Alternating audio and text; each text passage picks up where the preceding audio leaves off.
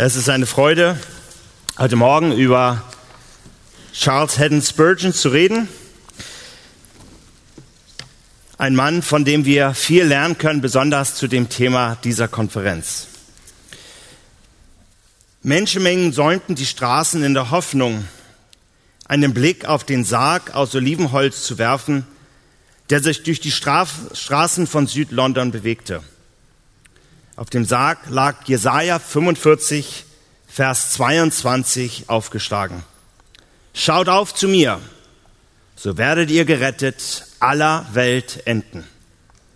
Es war Donnerstag, der 11. Februar 1892. Und der Körper von Charles Haddon Spurgeon wurde zu Grabe getragen. 18 Jahre zuvor hatte sich Spurgeon die Szene im Rahmen einer Predigt wie folgt vorgestellt.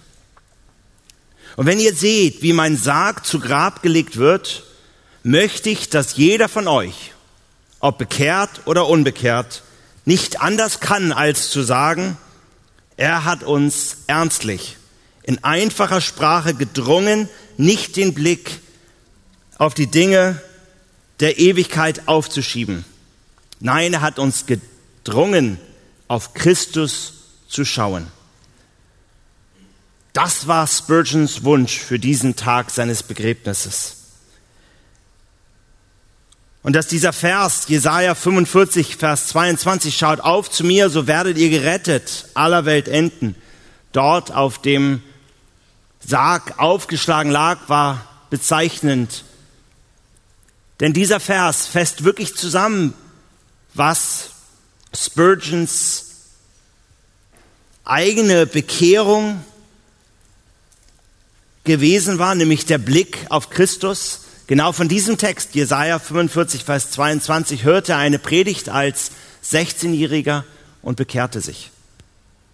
Und seit diesem Tag war es nicht nur, dass er auf Christus schaute und immer einen tieferen Einblick bekam in Christus, sondern auch sein tiefer Wunsch, andere Menschen auf bekehrt oder unbekehrt aufzufordern, auf Christus zu schauen. Spurgeon starb am 31. Januar 1892 mit 58 Jahren. 42 Jahre zuvor, mit 16 Jahren, hat er sich am 6. Januar 1850 bekehrt. Und es war, wie gesagt, genau dieser Vers, den er damals in einer sehr einfachen, in der Primitive Methodist Church hörte. Es war ein verschneiter Tag, so dass es ihm nicht möglich war, mit seinem Vater nach Tolsbury zu fahren, um dort ihre Gemeinde zu besuchen. Und so ging er stattdessen nur um die Ecke durch den tiefen Schnee. Und als er dort ankam, stellt er fest, dass auch der Pastor dieser Methodist Church nicht anwesend war und dass stattdessen ein alter Laienprediger, ein sehr einfacher Mann in die Kanzel stieg und von Jesaja 45, Vers 22 predigte. Und es war diese Predigt mit dieser Aufforderung, auf Christus zu schauen, die zu einem geistlichen Durchbruch in Spurgeons Leben sorgte. Und viele Male würde er noch über diesen Text predigen. So erinnerte er sich zum Beispiel auch bei der Einweihung des Metropolitan Tabernacle, also der Kirche, die gebaut wurde, um noch mehr Platz zu machen für Besucher seiner Gemeinde. Die Gemeinde, die 1861 eingeweiht wurde, so dass er dort noch 31 Jahre eigentlich die größte Zeit seines Dienstes predigte und verkündigte. Und wie gesagt, bei der Einweihung dieses Metropolitan Tabernacles besann Spurgeon sich auf seine Bekehrung. Und er erzählt, wie dieser einfache Laienprediger mitten in seiner Predigt auf Spurgeon schaute und sagte, schau auf zu Jesus Christus. Auf eine einfache und ruhige Weise sagte dieser Laienprediger dann weiter und nahm hier die Worte Jesu in den Mund und sagte,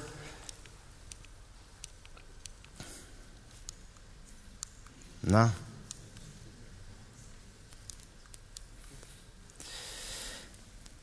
Schau auf mich. Ich schwitze große Blutstropfen für dich. Sieh mich an, ich werde gegeißelt und gespuckt. Ich bin an das Kreuz genagelt, ich sterbe, ich bin begraben, ich stehe auf und fahre auf. Ich flehe vor dem Thron des Vaters. Und das alles für dich. Und dieser Laienprediger zeigte auf Spurgeon. Spurgeon war es nicht gewöhnt, während einer Predigt angesprochen zu werden. Und weiter sagte dieser Laienprediger und sagte, Mann, junger Mann, du siehst sehr unglücklich aus. Und Spurgeon gab zu, ja, ich bin unglücklich. Woraufhin der Prediger fortfuhr und sagte, oh, du wirst für immer unglücklich bleiben, wenn du nicht das tust, was mein Predigtext sagt. Und das ist, schau auf Christus. Es muss ungefähr in diesem Moment gewesen sein, dass es zu einem geistlichen Durchbruch in Spurgeons eigenem Leben kam. Und als er davon erzählte, bei der Einweihung des Metropolitan Tabernacles, sagte er, das ist sein Wunsch für dieses Gotteshaus, was hier gebaut wurde. Dass fortan Menschen aufgefordert werden, ihren Blick auf Christus zu richten. Ich denke allein schon diese drei Betrachtungen, ja, seiner Bekehrung, der Einweihung seiner Kirche, die gebaut wurde, um für noch mehr Leute Platz zu machen. Und dann auch sein Begräbnis. Die alle diese Überschrift dieses Verses von Jesaja 45, Vers 22 trugen. All diese fassen schon das zusammen, was auch Michael Reeves in der Zusammenfassung von Spurgeons Leben und Dienst äh, zusammenfasst. Für 22 Jahre von seiner Bekehrung bis zu seinem Tod blieb der Blick auf den für das Leben gekreuzigten Christus der Prüfstein von Spurgeons eigenem Leben und Dienst. Nachdem er selbst in Christus neues Leben gefunden hatte, widmete er seine Tage der eindringlichen Aufforderung an alle anderen. Schau auf zu Christus. Spurgeons Denken, sein Leben, sein Dienst waren von, durchdrungen von diesem Blick auf Christus. Und sein Dienst war gezeichnet von der Aufforderung der Gläubigen und Ungläubigen, ihren Blick auf Christus zu werfen. Und es war die Bibel, Gottes Wort, die Heilige Schrift, die ihn immer wieder neue Einblicke in Christus schenkte. Und so war es die Schrift, die ihn leitete in diesem Blick auf Christus. Und so wollen wir in diesem Vortrag heute Morgen über das Leben von Charles Haddon Spurgeon einmal uns die Frage stellen, was hat er denn in diesem Blick auf Christus gesehen? Was hat er in Christus und an Christus erkannt? Warum war Christus ihm so kostbar? Und wozu hat dieser Blick geführt? Dieser Blick, der, ja, wie unser Titel dieses Vortrags lautet, bei ihm zu einem Leben für Christus geführt hat. Und ich will hier noch einmal die Worte zitieren, die dieser Laienprediger zu Spurgeon, dem 60-jährigen, 16-jährigen Spurgeon sagte. Denn ich denke, diese Worte fassen schon zusammen, was Spurgeon in dem Blick auf Christus erblickte. Schau auf mich. Ich schwitze große Blutstropfen für dich. Sieh mich an, ich werde gegeißelt und bespuckt, ich bin an das Kreuz genagelt, ich sterbe, ich bin begraben, ich stehe auf und fahre auf, ich flehe vor dem Thron des Vaters und das alles für dich. Das war's. Spurgeon sah, all das, was Christus getan hat, das hat er für ihn ganz persönlich getan. Und ich frage mich, ob uns das wirklich so bewusst ist. Ob dieser Blick auf Christus so intim ist, dass wir verstehen und durchschauen, was Christus für uns getan hat.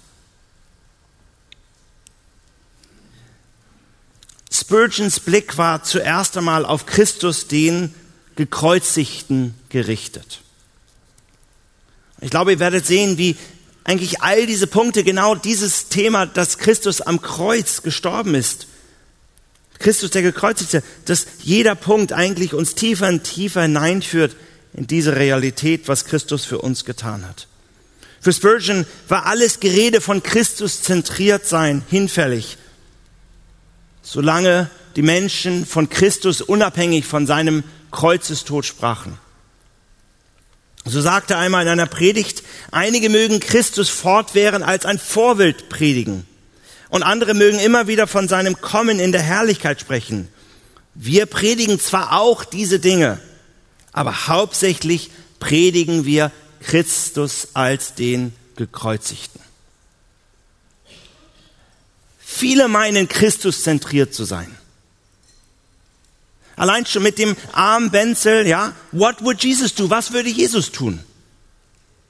Jesus als Vorbild haben. Aber das war für Spurgeon nicht genug. Für ihn Christus zentriert zu sein bedeutete kreuzzentriert zu sein. Spurgeon wusste, dass allein in dem Kreuz wir wirklich sehen, wer Christus ist. Dass es allein in dem Kreuz ist, dass wir die Herrlichkeit Gottes in dem Angesicht Christi offenbart sehen. Dass wir allein in dem Kreuz wirklich das Wesen, die Weisheit, die Kraft, die Souveränität, die Gnade und Liebe Gottes erkennen und nachvollziehen. Und deshalb war Spurgeon so wichtig, dass er bei allem Christus zentriert sein, auch kreuzzentriert war. Und so war Jesaja, nicht nur Jesaja 45, Vers 22 ein bedeutender Text für Spurgeon, sondern wie ihr hier seht, auch Johannes 12, Vers 32. Ein Lieblingsvers von Spurgeon, über den er viele Male predigte. Und ich, wenn ich erhöht werde von der Erde, so will ich alle zu mir ziehen. Dieses Fixiertsein auf das Kreuz hatte ganz praktische Auswirkungen in dem Leben dem geistlichen Leben, aber auch der Verkündigung Spurgeons. Zum Beispiel, er feierte buchstäblich wöchentlich, wenn nicht sogar mehrmals in der Woche, das Abendmahl, um sich vor Augen zu führen, was Christus dort am Kreuz getan hat. Und ich sage absichtlich feiern, denn wenn wir Spurgeon über das Abendmahl lesen, dann redet er davon, es ist ein, ein feierlicher Akt. Es ist ein Grund zu feiern, was Christus dort am Kreuz für uns getan hat. Jeder von uns, der Predigten oder auch Andachtsbücher von Spurgeon gelesen hat, sehen, das war letztendlich Spurgeons Steckenpferd. Er konnte nicht anders. Das war immer wieder, kam er zurück auf Christus und das Kreuz. So sagte Spurgeon einmal in der Einleitung zu einer seiner Predigten, liebe Freunde, ich werde wieder zu euch über den Eckstein des Evangeliums predigen. Das wievielte Mal wird das sein? frage ich mich. Die Lehre vom gekreuzigten Christus begleitet mich überall hin. Christus für mich gekreuzigt. Das ist das, was ihm nicht aus dem Kopf ging. Und er konnte von nichts anderem reden. Und so war es auch, wenn er in seinem Pastors College, dem Ort, wo er äh, viele werdende Pastoren ausbildete, ein Anliegen zu sagen, ja, bei all den Themen, die für euch zentral sein könnten, verliert niemals den Blick auf Christus. Er sagt, ich eiferte mehr und mehr dafür, dass keine Auffassung von Prophetie, von Gemeindeleitung, von Politik oder sogar systematischer Theologie einen von uns davon abbringt, uns des Kreuzes Christi zu rühmen. Mit der Diskussion, die wir gestern Abend versucht haben zu haben, ähm, denke ich, ist das, was in unseren Ausbildungsstätten geschieht. Dass vor allem die Studenten eine Sehnsucht und eine Leidenschaft dafür haben, Christus zu erkennen, Christus den Gekreuzigten. Oder sind andere Themen das, was unsere Studenten, unsere werdenden Pastoren antreibt und äh, sie leidenschaftlich, in, ihnen Leidenschaft schenkt? Und ich denke, ein weiterer Punkt zeigt diese Kreuzzentriertheit von Spurgeon.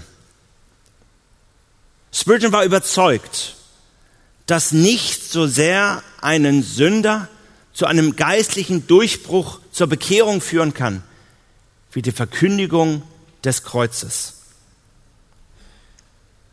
So predigte er einmal die Predigt mit dem Titel Ecke Rex, also Sie, euer König, die Worte des Pilatus bei seiner Christi Verurteilung. Und Spurgeon sagt in dieser Predigt, der gekreuzigte Christus ist der Eroberer. Nicht in seinem Gewand der Herrlichkeit besänftigt er das Herz, sondern in seinen Gewändern der Schande.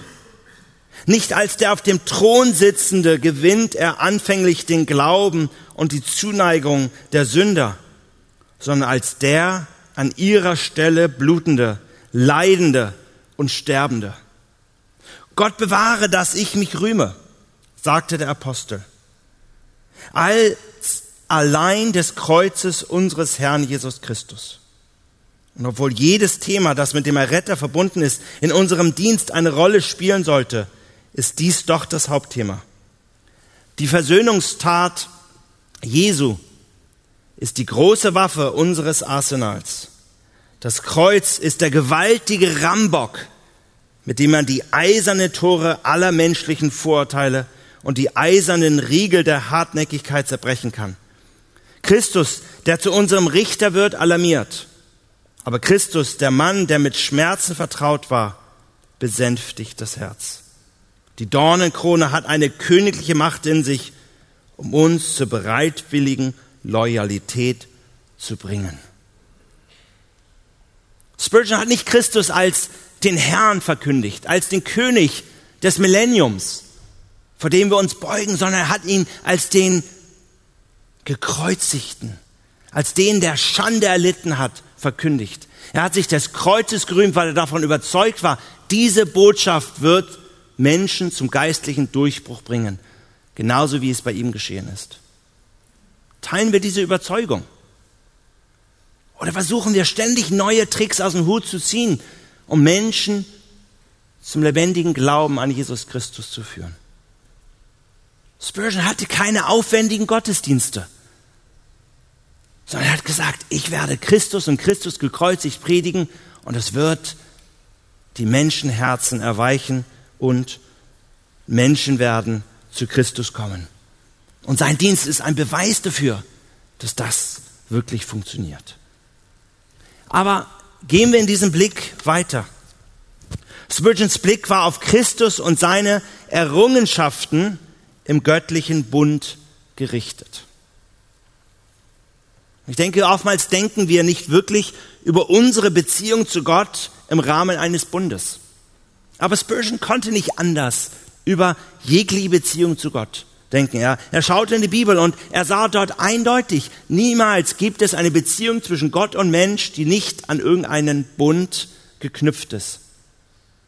Und so ist es auch, dass wir alleine aufgrund eines Bundes, den Gott geschlossen hat, errettet werden. Und dieser Bund ist der Bund der Gnade, wie Spurgeon es verstand. So beschreibt er einmal in einer Predigt mit dem Titel The Blood of the Everlasting Covenant, das Blut des ewigen Bundes, diesen Bund der Gnade wie folgt. Er wurde gemacht vor der Grundlegung der Welt zwischen Gott dem Vater und Gott dem Sohn. Oder um es ein noch schriftgemäßeres Licht zu bringen, wurde er wechselseitig zwischen den drei göttlichen Personen der anbetungswürdigen Dreieinigkeit gemacht. In diesem Bund stand Christus als Vertreter des Menschen. In diesem Bund der Gnade sah Spurgeon nicht, dass Gott mit irgendeinem einzelnen Menschen einen Bund geschlossen hat, sondern dieser Bund ist zwischen Gott dem Vater und Gott dem Sohn. Und Gott der Sohn verpflichtet sich, dass er für die Erwählten, für eine Schar von Erlösten alles ausführen wird, was der Vater ihm in diesem Bund auflegt. In diesem Bund, der vor Grundlegung der Welt zwischen Gott dem Vater und Gott dem Sohn geschlossen wurde. Und es war diese Realität, dieser Gedanke, dass vor aller Ewigkeit, vor der Schöpfung schon ein Bund stattgefunden hat, zwischen Gott dem Vater und Gott dem Sohn, der Spurgeon unendliche Freude geschenkt hat. Unendliche Überzeugung, dass Gott sein Werk der Erlösung erfolgreich umsetzen und erreichen wird. Es war tiefste, tiefste Freude, die Spurgeon über die göttliche Initiative in diesem Bund verspürte. Und so beschrieb später Spurgeon auch seine eigene Bekehrung angesichts dieses Bundes der Gnade, in den er allein durch Gnade auch Nutznießer werden durfte. Er sagt auch, ich war einst, und wir sehen hier, wie Spurgeon so viele Bilder in seiner Predigt benutzte. Ich denke, Brian Chappell wäre sehr stolz auf Spurgeon, wie durch Bilder äh, hier Spurgeon das Evangelium vermittelte. Auch ich war einst wie Matzeba an das wilde Pferd meiner Begierden gefesselt, meine Hände und Füße gefesselt, unfähig, jeglichen Widerstand zu leisten. Ich galoppierte mit den Wölfen der Hölle im Nacken, die auf meinen Körper und meine Seele aus waren, als ihre gerechte und rechtmäßige Beute. Und da kam eine mächtige Hand, die dieses wilde Pferd stoppte, meine Riemen durchtrennte, mich vom Pferd absetzte und mich in Freiheit brachte. Liegt hier in Kraft, meine Freund? Ja, hier ist Kraft. Und wer sie erfahren hat, muss sie bekennen. Er redet hier von einer Kraft, die diese Zügel durchgeschnitten hat, diese Riemen, die ihn in Banden hielten. Was ist diese Kraft? Hören wir weiter, wie er es in dieser Predigt beschreibt über seine eigene Bekehrung. Es gab eine Zeit, in der ich in der starken, alten Festung meiner Sünde lebte und auf meine Werke vertraute. Und da kam ein Trompeter zur Tür und bat mich, sie aufzumachen. Zornig tadelte ich ihn und vertrieb ihn von der Veranda und sagte, er solle nie hier eintreten. Und dann kam eine gütige Persönlichkeit mit einem liebevollen Blick. Seine Hände waren mit Narben übersät, wo Nägel ihm reingetrieben wurden. Und auch seine Füße hatten die Spuren der Nägel. Er hob sein Kreuz und benutzte es als einen Hammer. Beim ersten Schlag bebte das Tor meiner Vorurteile. Beim zweiten zitterte es noch mehr. Beim dritten fiel es und herein kam er. Und er sprach, steh auf und stelle dich auf deine Füße, denn ich habe dich mit einer ewigen Liebe geliebt. Ah, es ist eine Sache der Kraft und Macht. Ich habe sie hier gefühlt. In diesem Herzen ich habe das Zeugnis des Geistes in mir und weiß, dass es in eine Sache der Kraft ist, weil sie mich eingenommen hat. Diese Macht hat mich auf die Knie gebracht. Was war diese Kraft? Was war diese Macht, die diesen jungen Spurgeon auf die Knie gebracht hat?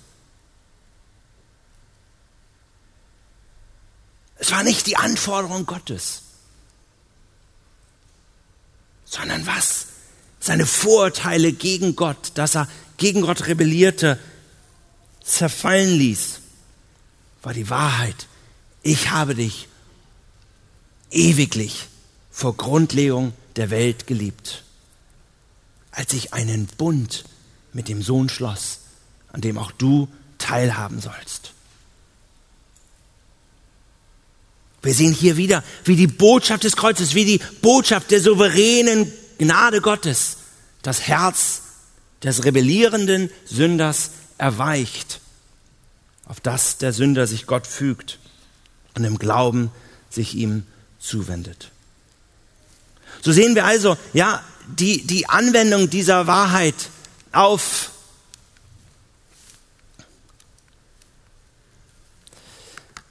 die Anwendung einmal auf die Bekehrung. Aber für Spurgeon war auch sehr zentral, dass diese Realität, dass Gott einen Bund geschlossen hat und wir Teil dieses Bundes, Nutznießer dieses Bundes geworden sind, war für Spurgeon auch ein Motor der Heiligung. Für Spurgeon war der Gedanke, dass der Gläubige vor Grundlegung der Welt vorgesehen und von Christus als Teil des Bundes erkauft wurde, Teil seines Eigentumsvolks wurde. Das war für Spurgeon Grund und Motivation in der Heiligung voranzukommen.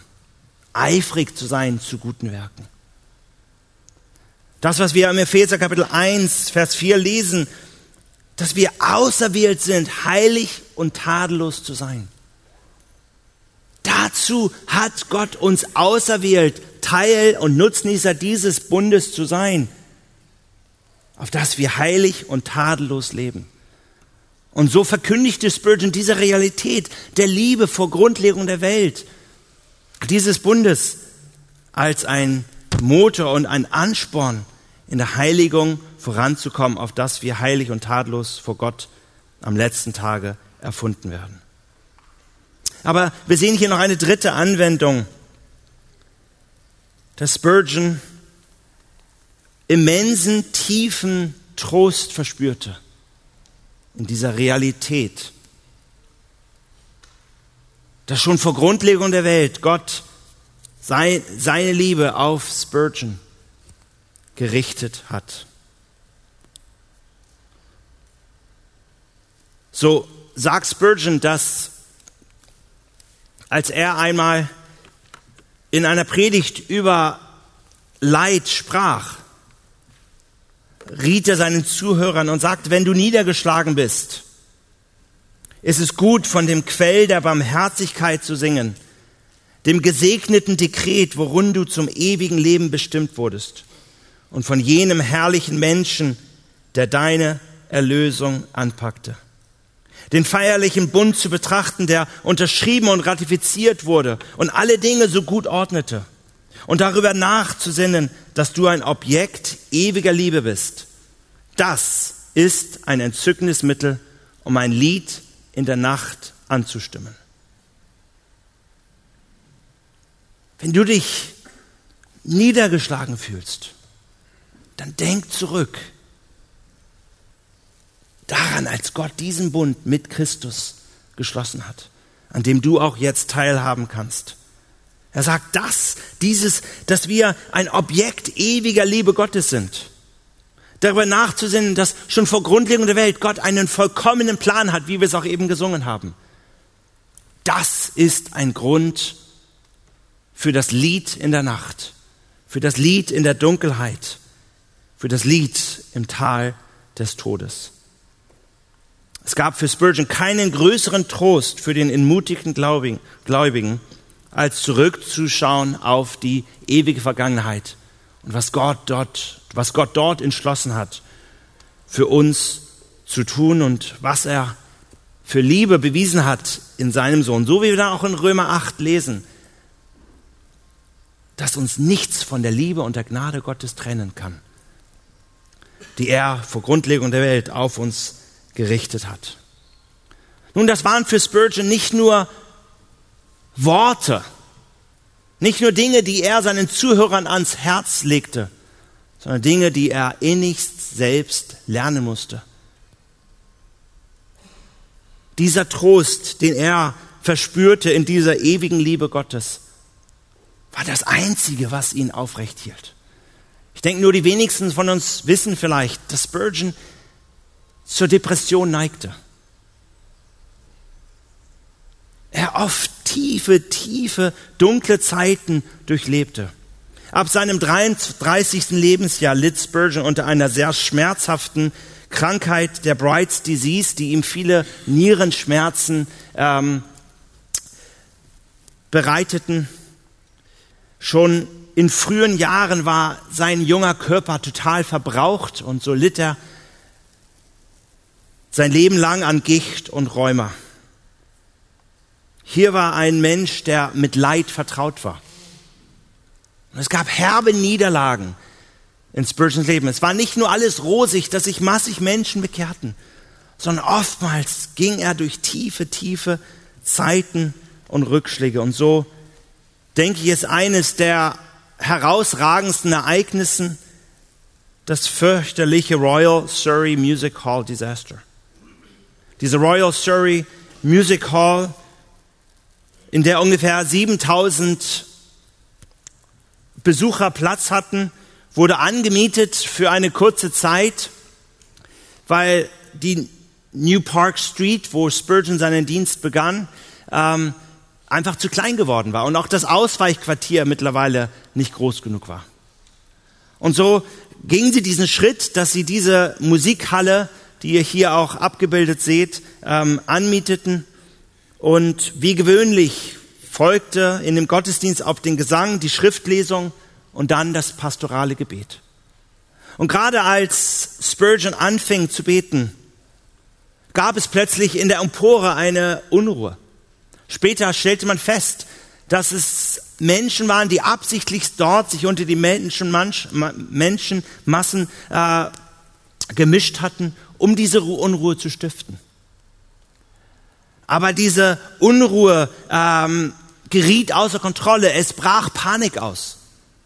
Und aus den Emporen, aus den Balkonen äh, versuchten die Menschen jetzt über die Nordtreppe zu fliehen. Und dort entstand ein, ein, ein Menschensog. Die Menschen äh, fielen die Steintreppen hinunter. Sie wurden zertrampelt, niedergetrampelt. Und das furchtbare Ergebnis, das war, dass sieben Menschen starben und 28 Menschen mit schweren Verletzungen ins Krankenhaus eingeliefert wurden. Spurgeon von dem Platz, wo er stand, äh, konnte zuerst gar nicht nachvollziehen, was geschah und er betete weiter. Als dann aber die Unruhe nicht zur Ruhe kam, die Zuhörer sich nicht beruhigten, merkte er, dass etwas Ernsthaftes geschehen war.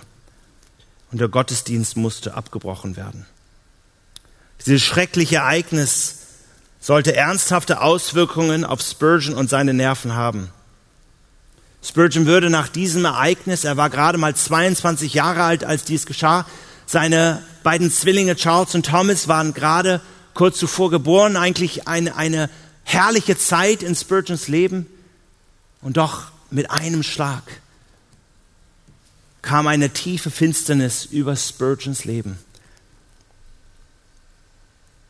Spurgeon verbrachte die ganze Nacht weinend wir können sagen, er stand kurz vor einem Nervenzusammenbruch. Seine Predigttermine für die Woche und auch für den kommenden Sonntag wurden abgesagt, weil Spurgeon nicht in der Lage war zu predigen. Aber dann inmitten dieser Hoffnungslosigkeit, der Trauer und völligen Verzweiflung berief Spurgeon sich auf die ewige Liebe Gottes. Er sah Christus dieser Christus, der vor Grundlegung der Welt einen Bund mit dem Vater geschlossen hat, der jetzt auch Spurgeon zugute kam. Und in dem Angesicht Christi, das, was ihm hier vor Augen geführt wurde, kam eine Wandlung, dass mitten in dieser Hoffnungslosigkeit, dieser Trübsal plötzlich Freude ausbrach. Spurgeon predigte später in einer Predigt erwähnte er genau dieses Ereignis, ohne es direkt zu nennen. Eine Predigt unter dem Titel His Name Wonderful, sein Name wunderbar. Er sagt, ich werde nie die Zeit vergessen, als ich wieder zu mir kam und wiederhergestellt wurde. Es war im Garten eines Freundes. Ich ging alleine spazieren und grübelte über mein Elend das durch die Freundlichkeit meines lieben Freundes schon ein wenig aufgemuntert wurde, aber viel zu schwer für meine Seele war. Plötzlich blitzte der Name Jesu in meine Gedanken auf. Die Person Christi schien mir sichtbar zu sein. Ich blieb stehen. Die brennende Lava meiner Seele wurde abgekühlt. Meine Qualen wurden gedämpft. Ich beugte mich dort und der Garten, der wie ein Gethsemane schien, wurde für mich zu einem Paradies. Und dann kam es mir so eigenartig vor, dass mich nichts als der Name Jesu zu bringen, zurückbringen sollte. Ich dachte damals tatsächlich, dass ich ihn hinfort alle Tage meines Lebens besser lieben würde. Aber es gab zwei Dinge, über die ich mich wunderte. Ich wunderte mich, dass er so gut zu mir sein sollte. Und ich wunderte mich noch mehr darüber, dass ich ihm so undankbar gewesen war. Aber sein Name war von dieser Zeit an wunderbar. Und ich muss aufschreiben, was er für meine Seele getan hat. Inmitten dieses Rückschlags, dieser Enttäuschung, dieser Dunkelheit, vielleicht sogar Schuldgefühle, dass sieben Menschen sterben mussten, Und er sich vielleicht sogar undankbar war und zweifelte an Gott, wie Gott das zulassen konnte. Erblickte er Christus. Erblickte er Christus, der ihn von Ewigkeit an geliebt hat und nichts ungelassen getan hat, um die Errettung für Spurgeon zu erbringen. Und das Licht ging Spurgeon auf. Und er konnte nur staunen über diesen Jesus. Sein Name ist wunderbar. Ja, Spurgeon sah diesen Bund, den Gott getroffen hat, als etwas Zentrales und staunte darüber, dass er selbst Nutznießer dieses ewigen Bundes zwischen Vater und Sohn sein sollte. Aber wir können dem auch hinzufügen, Spurgeon sah in Christus jetzt den, der stellvertretend für die Erwählten starb. Den, der stellvertretend für die Erwählten starb. Das ist eine interessante Frage heute Morgen. Glaubst du, der du heute Morgen hier sitzt, dass Jesus für dich stellvertretend am Kreuz gestorben ist? Ich wage zu behaupten, dass alle von uns dem zustimmen. Das ist Teil unseres Glaubensbekenntnisses. Und wir singen das oft in unseren Liedern. Aber verstehen wir hier wirklich, was das umfängt, was das bedeutet? Das war einer der zentralen Gedanken, den Spurgeon in seinen Predigten vermittelt. Christus ist stellvertretend für dich gestorben, als Teil dieses Bundes der Gnade. Nun, in seinen Tagen, äh, in denen er lebte, gab es eine Auseinandersetzung mit den liberalen Strömungen in der Baptist Union in England, wo genau dieser stellvertretende Tod Jesu Christi hinterfragt wurde. Ja, es kursierte die Theorie, dass in dem Tod Christi es nicht um eine Bezahlung einer Strafe für die Sünde ging, sondern dass der Tod Christi einfach eine Weise war, wie Gott sich mit dem Menschen identifiziert und seine Liebe veranschaulicht. Schau auf das Kreuz, dieser Gott hat dich wirklich lieb. Ich denke, Don Carson hat es gestern so deutlich gemacht, dass wenn wir nicht das Problem des Menschen im Römerbrief 3 verstehen, dann werden wir auch nicht die Lösung verstehen, die Paulus im Römerbrief präsentiert. Was du und ich brauchen, ist nicht nur, dass wir wissen, da ist ein Gott, der sich mit mir identifiziert und mich liebt. Das ist nicht, wozu Christus am Kreuz gestorben ist, sondern es gab eine Strafe, die verbüßt werden musste und diese Strafe hat Christus stellvertretend für dich und mich auf sich genommen. Das ist das Evangelium.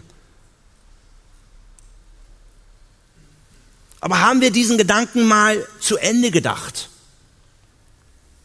Spurgeon führt, bringt es wirklich auf den Punkt in einer Predigt äh, unter dem Titel Peace, a Fact and a Feeling. Friede, ein, ein, eine Tatsache und ein Gefühl. Wenn er sagt, die Strafe kann nicht zweimal erhoben werden. Das wäre weder in Übereinstimmung mit der menschlichen oder der göttlichen Gerechtigkeit, dass zwei Individuen für dieselbe Straftat bestraft werden sollten. Es sei denn, beide wären schuldig. Wenn Christus wirklich unschuldig war, was wir glauben, was die Bibel bezeugt, dann ist er gestorben für uns, die wir schuldig sind, die wir gesündigt haben, die wir die Strafe Gottes verdient haben. Und wenn er jetzt für die Schuldigen gestorben ist, dann können sie niemals belangt werden für diese Schuld. Und so fährt Spurgeon fort in dieser Predigt mit gewaltiger Rhetorik, wenn er sagt, es ist unmöglich, dass Jesus stellvertretend leiden sollte und dennoch diejenigen, für die er mit Blutstrafen bezahlt hatte, keinen Freispruch erhalten sollten.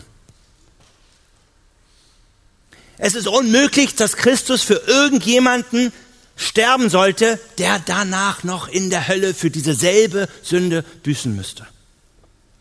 In Spurgeon Augen garantierte diese Wahrheit die Wirksamkeit des Kreuzestodes Christi. Für Spurgeon bedeutete diese Realität des stellvertretenden Todes Jesu für die Auserwählten, dass Jesus für niemanden umsonst gestorben ist. Kein Mensch, für den er starb, würde jemals in der Hölle aufwachen. Für Spurgeon war in gewisser Weise das Leid Christi quantitativ messbar. Als Jesus dort am Kreuz starb, ist er kein, hat er kein Stück zu viel gelitten. Und es ist kein Stück Gerechtigkeit nicht erfüllt geblieben. Er hätte noch mehr leiden können. Von ihm hätte noch mehr Gerechtigkeit gefordert werden können. Das ist das, was Spurgeon verstand, wenn er sagt, Jesus Christus ist für mich stellvertretend gestorben. Wir können uns vorstellen, was für eine Auswirkung das auf Spurgeons Erwartungen in seiner Evangelisation hatte. Deshalb war er ein so leidenschaftlicher Evangelist. Er wusste, kein einziger, für den Jesus gestorben ist, wird verloren gehen. Es wird, er wird erfolgreich sein in seiner Verkündigung des Evangeliums. Tom Nettles in seiner Spurgeon-Biografie, die Living by Revealed Truth, ähm, Leben bei offenbarter Wahrheit, so lautet diese Biografie von Tom Nettles, die ich sehr, sehr empfehlen kann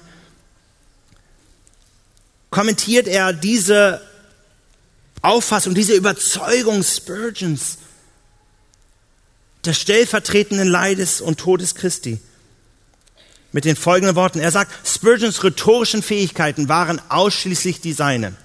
Und es wäre töricht, wenn man meine, fähig oder verpflichtet zu sein, diese nachzuahmen dem Ruhm und der Bedeutung des stellvertretenden Todes Christi in menschliche Sprache angemessenen Ausdruck zu verleihen, strapazierte, ja übertraf sogar das massive Talent Spurgeons.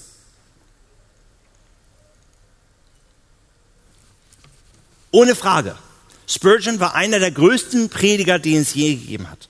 Und keiner von uns sollte versuchen, ihn nachzuahmen.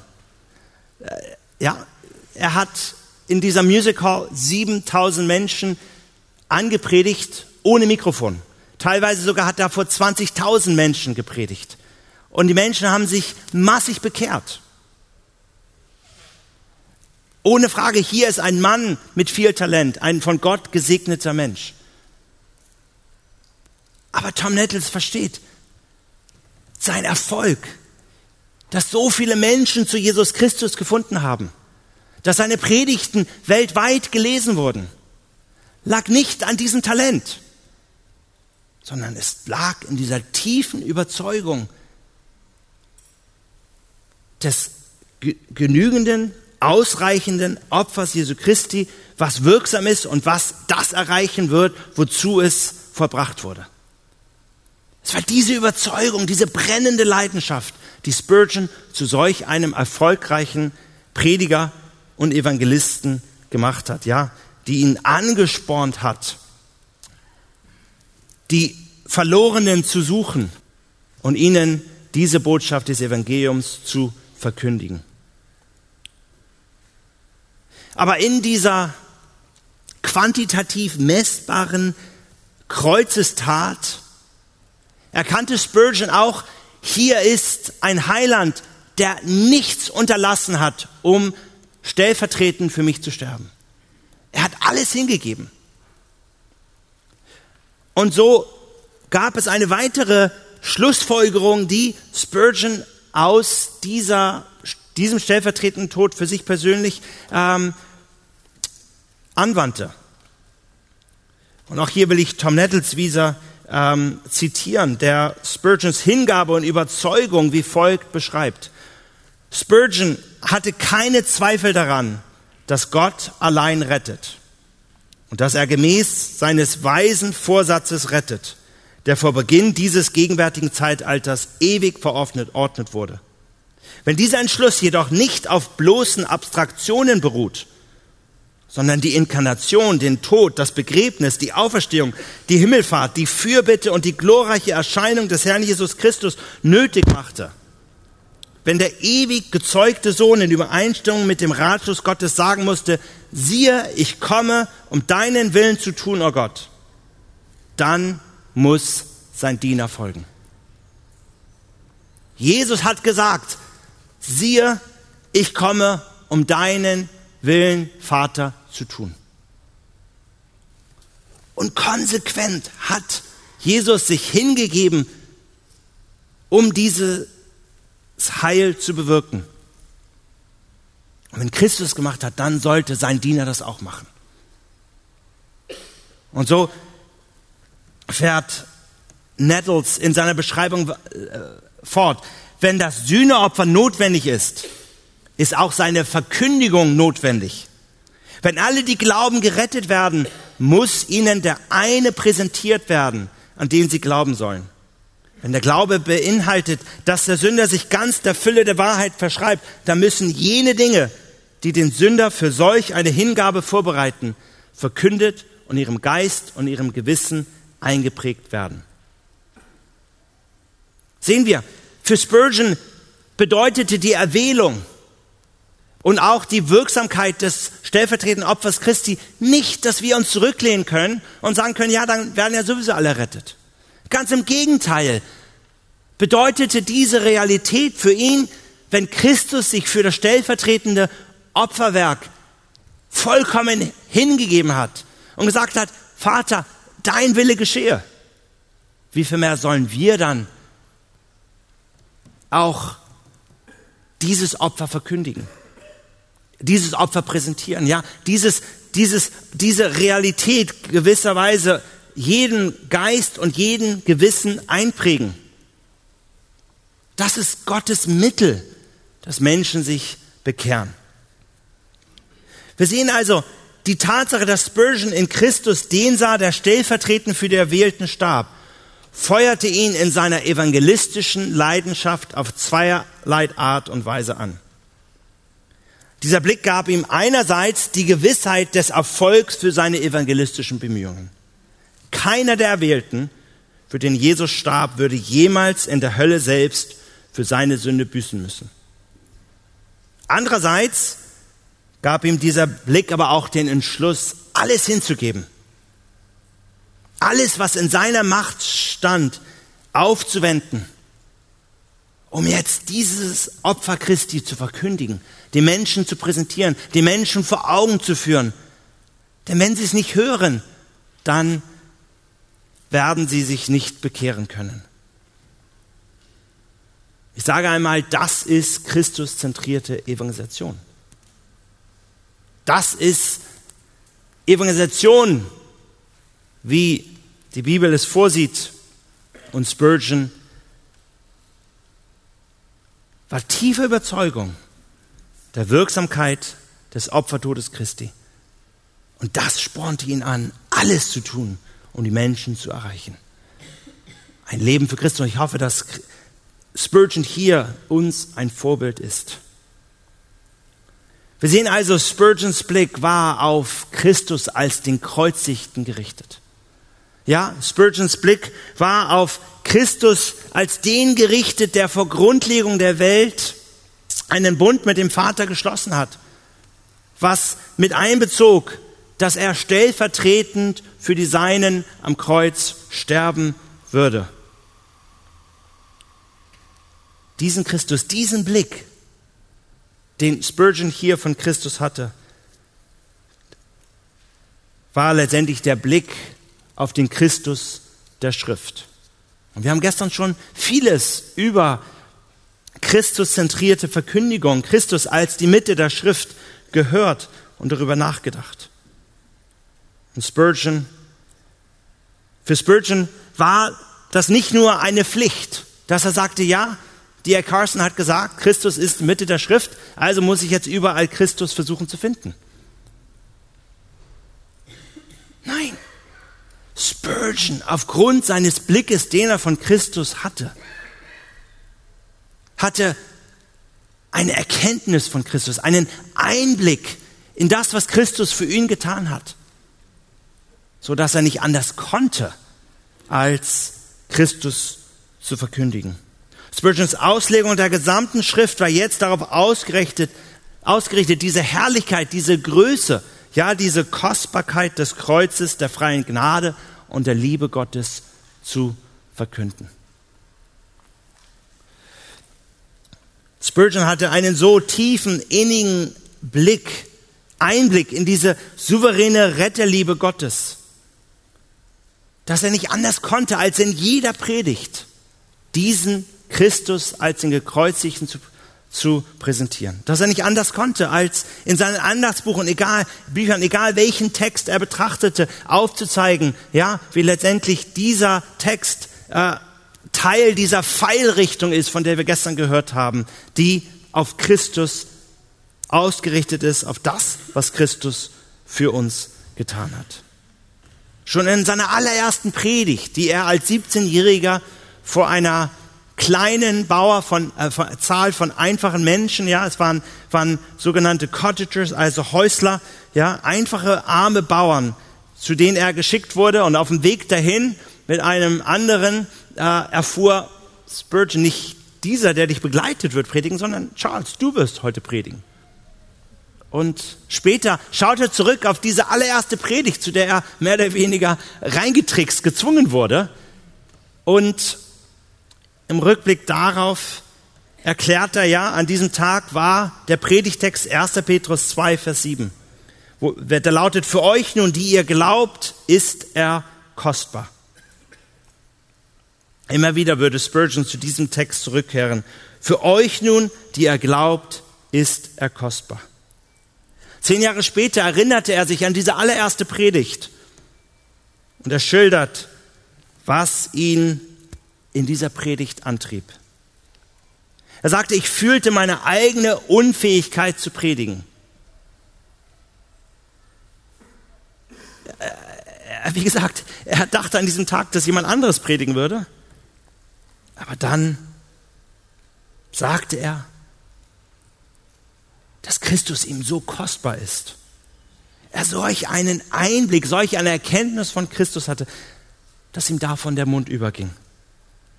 Er sagte, Christus war meiner Seele so kostbar. Und ich war in der Wallung meiner jugendlichen Liebe und ich konnte nicht schweigen, wenn ein kostbarer Jesus das Thema war.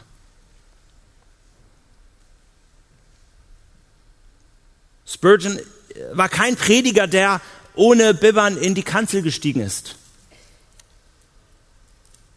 Der sicherlich oftmals sich total überfordert fühlte zu predigen. Aber weil Christus ihm so kostbar war,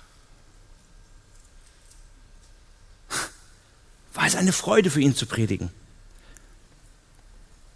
Kam er in Wallungen und er konnte nicht schweigen. Ohne Frage. In Spurgeon, von dem wir sagen, hier war jemand, der ein Christuszentriertes Leben gelebt hat. Keine Frage, dieser Spurgeon war Christuszentriert, weil Christus ihm unendlich kostbar war. Und so beschäftigen wir uns in dieser Konferenz damit, dass Christus in der Mitte unserer Predigt, in der Mitte unserer Gottesdienste, in der Mitte unseres Lebens ist. Ja, wir beschäftigen uns damit, Christus zentriert zu sein. Und ich denke, dieser Einblick in Spurgeons Leben und diesen Blick, den er auf Christus hatte, lehrt uns, um Christus zentriert zu sein, gibt es keine Abkürzung. Dein Leben und dein Dienst wird nur Christus zentriert sein, wenn Christus dir kostbar ist. Warum war Spurgeon, wer er war? Warum war er so erfolgreich? Warum hat er so viel Frucht gesehen? Weil ihm Christus kostbar war. Möge uns Spurgeons Leben und Dienst nicht nur anspornen, Christus zentriert und für Christus zu leben, Christus zentriert zu evangelisieren, Christus zentriert zu predigen, Christus zentriert zu dienen. Aber möge es, es uns in allererster Linie anspornen, Christus kennenzulernen. Und geistlich, in unseren geistigen Disziplinen, sei es in, in, in, in unserer Schriftlesung, sei es in, unserer, in unserem Lesen von guten Büchern, dass das unser inniges Gebet ist, dass Christus uns immer kostbarer wird.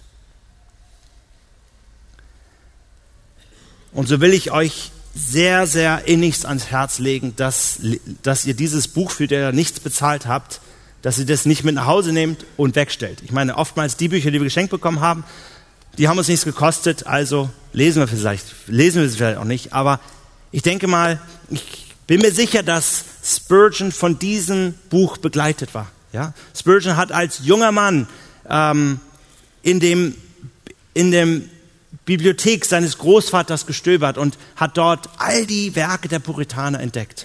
Und schon seit seinen jungen Jahren war er vertraut mit den Schriften der Puritaner und so auch mit den Schriften John Owens. Die Herrlichkeit Christi. Das ist das, was die Puritaner präsentiert haben. Und so will ich euch dieses Buch sehr ans Herz legen. Ein wunderbares Buch, in der die Schrift ausgelegt wird und wir wirklich bevor wir anfangen, Christus zu dienen, erst einmal die Herrlichkeit und die Kostbarkeit und die Größe Christi sehen. Und es wird unser Leben verändern, so wie es auch Spurgeons Leben verändert hat aufgrund dieses Blicks, den er auf Christus hatte.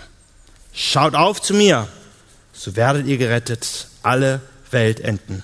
Jesaja 45, Vers 22. Amen.